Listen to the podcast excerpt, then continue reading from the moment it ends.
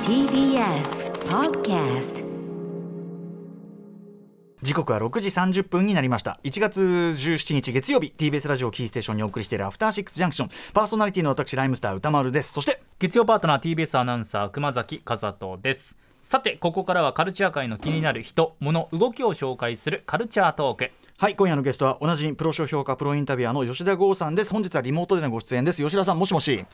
あ、どうもです。はいどうもよろしくお願いしますよろしくおお願いします。はい、なんかね先ほどあの水島先生の水島真嗣先生の訃報の話もちょろりとしたんですけどはいはいはい。ちょいちょいね、あの訃報、あの吉田さんご紹介いただいた中でも、あれですよね、ちはいょはういど昨年ご紹介いただいた本の関連で、そうですね、うんストロング小林さんも亡くなられたいし、うんで、そうですよ、僕、水島先生、一回取材してるんですよ。えあの、ナンバーの特殊な企画があっええて、えええ、うん、あの、アブさんと岩田哲五郎さんって、要は水島キャラ二人のた対談架空対談架空対談を僕が仕切るっていうのを頼 まれて、何やるのかと思ったら、水島先生が一人二人うんうんうん、続けるんですよ。憑え依ー憑依してね、やっぱりね、キャラクターに。うんうんうんうん。アブがこう言うだろう、そしてこう返すんだよみたいなことを ずうんうんっとやってて、うんうんいや、すごいですよ、本当あの人は。本当にうん水島先生ユユニバースをご自身も生きてらっしゃいましたもんね。そう、そうなんですよ。完全に現実との境目がなくて、うん、あれできれば漫画家さん多分、水島先生ぐらいだと思います。本気で生きてるもんね。本気です。あの完先全に実在の人物として、うんうんあの、やってましたからね、対談も。ね、松坂あれ山田打てねえなとかねそういう話だもんね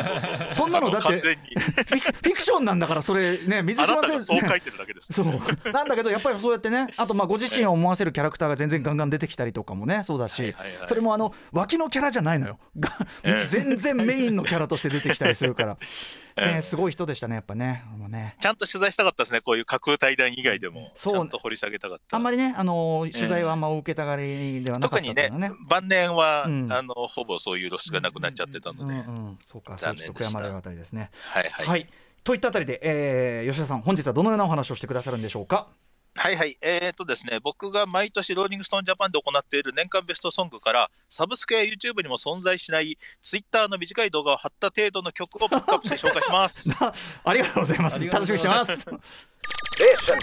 After Six Junction. 今夜も生放送でお送りしていますアフターシックスジャンクションゲストはプロ主評価プロインタビュアーの吉田剛さんです改めましてよろしくお願いしますはい、お願いします。さあということで今日は吉田剛さんが毎年ローリングストーンジャパン誌で行っている年間ベストソングの、まあ、曲たちの中から、とはいはい特にレアめな曲ということなんですかね。そうですね。はい。これもえーとじゃあ、まずこの企画の説明からした方がいいですよね。はい、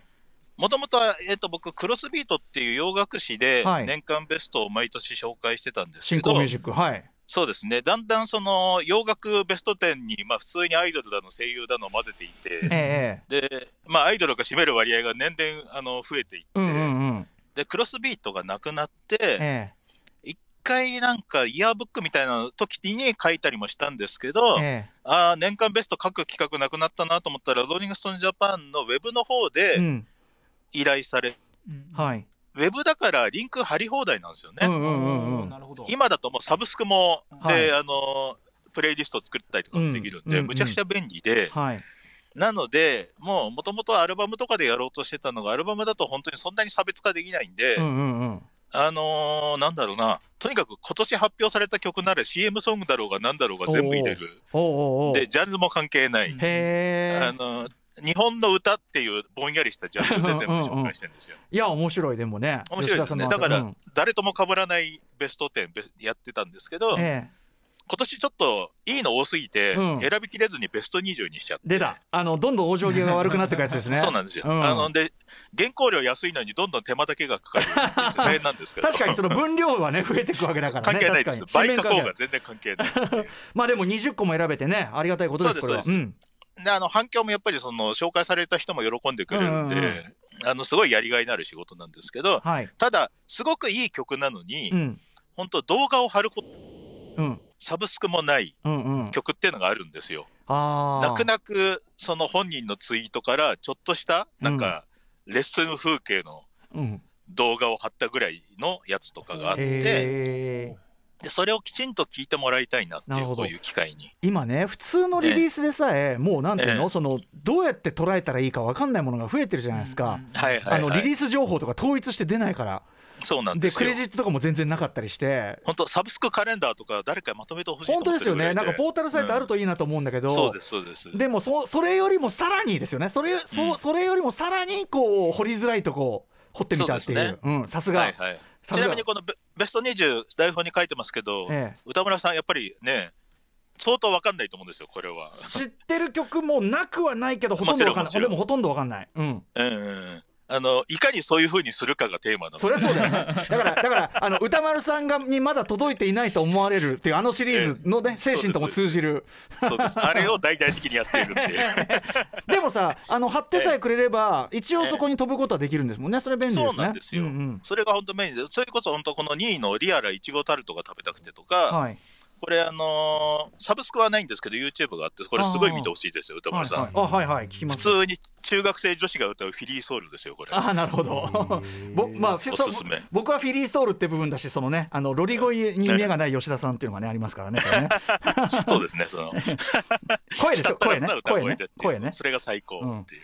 はいはいはいはいじゃあそんな基準でそんなわけでうんそうですねそんな基準で選んだ5位の曲をちょっと聞きたくて、はいちょっとその説明からいきましょうかね、んこれがですねまああのカノサレっていうグループがあるんですようん可能さこれれわかり彼女のサーブレシーブっあていう略して可能されねはい略しあカノサレっていう略称がうんうん正式名称になったんですけど、うんこれはもともと福岡で、えー、と松尾宗義さんと永瀬五郎さんというインスタントシトロンの2人がうんプロデュースチームになってやっているグループで、はいあうんうんだからまあ当然曲が悪いわけがええない、ええとんでもなくいいんですけど、うんうんなんか一人が東京で一人が福岡でみたいなねいろいろ活動しづらいとか諸問題もあったりとか、なんか知らないうちに2人ともなんかテニスルックでうんテニスボール持って、テニスラケット持って客席にボール打ち込むみたいなテニスオギキテポルシェみた いなライブやってたんですよもともと テ。ニスギミックがちょっとうんそうでそれもだ2人ともテニスもやったことなければ あの無理のあるギミックだったんでだ いでもも うテニスのコンセプト捨てちゃったんですよ今。ああなるほどねあのーなるほどバニビの北欧みたいなだんだんこう薄れていくみたいなねうんははいはいはいいはいただ捨てつつもやっぱりそのバックのインスタントシトロンの方々うのん曲もよくてでその影響も受けて、はいそのエリンエリあのエリンコって呼ばれてるはその人がまあ今畠山エリって本名でも活動してるんですけど、彼女がソロで弾き語りも始めて、うんうんでそれが明らかにねそのこの両者の影響を受けてトットラングレンとかあフェアグランドアトラクションとか、あうんうん明らかに親父殺しのカバーをうんうん次々と発表、はいで彼女とそのね永瀬五郎さんと、ね、松尾さんでうんそのトワイライトセクションって名義でうんあの活動もしててそれがとんでもなく良かったんですよ。トワイライトセクションうんうんあのーこの前、えっと確か、えっと永瀬五郎さん20年ぶりの東京のライブって言ってて、うんうんうん見に行ったんですけど、うんうん異常な良さでその現場でのみ販売されている CDR っていうのはいはをいして、それでインスタントシトロンのカバーやってるんですね、うんうんそれが素晴らしかったのでへ聴いていただきたいという、はいい、ーえーぜひぜひじゃあいきましょう、うんえっと永瀬五郎フューチャリング畠山恵里で「Still Be Shine はいちょっと曲途中ですいません永瀬五郎フィーチャリング畠山恵里さんで「えースティルビーシャイン」お聴きいただいておりますこれはいはい会場限定なんですか売ってたの、」そうなんですもったいなさすぎもったいなていね絶対いっぱい流通ししすべきだって僕はまあ説得いしずてれるところなんですいずれちょっとなんかに入り直したりとかねそうなってほしいっていう、なるほどもったいないもったいない、うんもったいないすごくいいですはいでせっかくなんでそれに入っている曲もう一個あもう一発えっとですねはいこっちこちらは彼女のサーブレシーブ時代のアルバム「サービスエース」に収録された「ワンダリングガール」のセルフカバーですね、うんちょっとそっちも聞いてくださいはい、えー、永瀬五郎フィーチャリング畠山恵里で「ワンダリングガール」をお聴きいただいておりますはいはいなんか元のやつよりだいぶこうシックなと言いましょうかそうなんですよ、ねすごくこっちのここっちもこっちですごいねうんさすでがインでスタすンねトシトロンがね、ボーカルの片岡智子さんが2020年に亡くなられちゃって、うんうん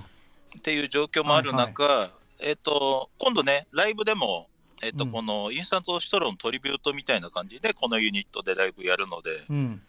僕も確実に行くと思います。るほど22日渋谷ですね。うんうんはい。はい、えーという渋谷サーカス東京であるとはい、はいはいありがとうございます、えーはということで可能されのはたはたえー畠山恵里さんの曲を聴いていただきました、はい。まあ、これはでもあれですもんねあのその物しかないわけだから今のところねありがとうそごうざないんまですすよ。貴重な2曲をようやく流せてよかったっていう。ははい。いガンガンいきましょ、そううてん、はいはい。そして8位ですね。はい8位が、えっとですね、ルアンの夢のパリまで連れてってっていう曲なんですけど、はい、これを説明しますと、えっ、と、電影と少年 CQ っていうね、うんあのーこの番組にも出たゆっきゅゆっんさんきゅんのはいユニットですね。うん、えっと、僕が説明するときは、あの、ピチカート5とスパンクハッピーとアーバンギャルドの流れを受け継ぐふか二人組男女ユニットっていうことをしてるんですけど、なるほどあの、ソロ活動も本当まあ、ユッケンのソロもね、うんまあ、わかりやすくすごいことになってますけど、えルアンちゃんのソロも今のところ外れなしで、うんうんで、特にこの今から流す曲は、うんまあ、わかりやすく、なんで、まあ、いわゆるナイアガラサウンドなんですけど、うんうんサビ部分の感じとか、本当80年代の資生堂とか後世の CM ソングっぽさもおおなあるっほたりしど、うんて、うんすごくいいんですうよ。んうんところが、まあ、サブスクもなければ MV もないので、うんうんうんせめてライブ動画ぐらいは公開してほしいのにっていう感じなるで、ほなので、ここでちゃんと、ど、うねん、ちょっと後ワ押しンをコ、ラスでもいいから聞いていきましょう、聞いてもらいましょうってことで、えー、聞きましょうはいはい、ルアンで夢のパリまで連れてって。はい、えールアンさんで夢のパリまで連れてってお聞きいただいておりますはいまあ、はいはいザ・ナイアガラだし確かにねええうんいいじゃないですかあのこれそうでなんですよ CM 見たいですようんそうなんですよ。すごいサビの CM 感があって。でもなんかそのあの展開がでもそんなに派手にいかないとこが今っぽくもあるかな、うんあーよくできてるうなるほどんなるはいいい感じです本当ルアンソロがすごい良くて、こっちは一応 MV もあるんですけど、はいおすすめなので、こちらも一緒あにもう一聴い曲てみようもらえますかね。えっと、シンガーソングライターの目隠しさんが作詞作曲で、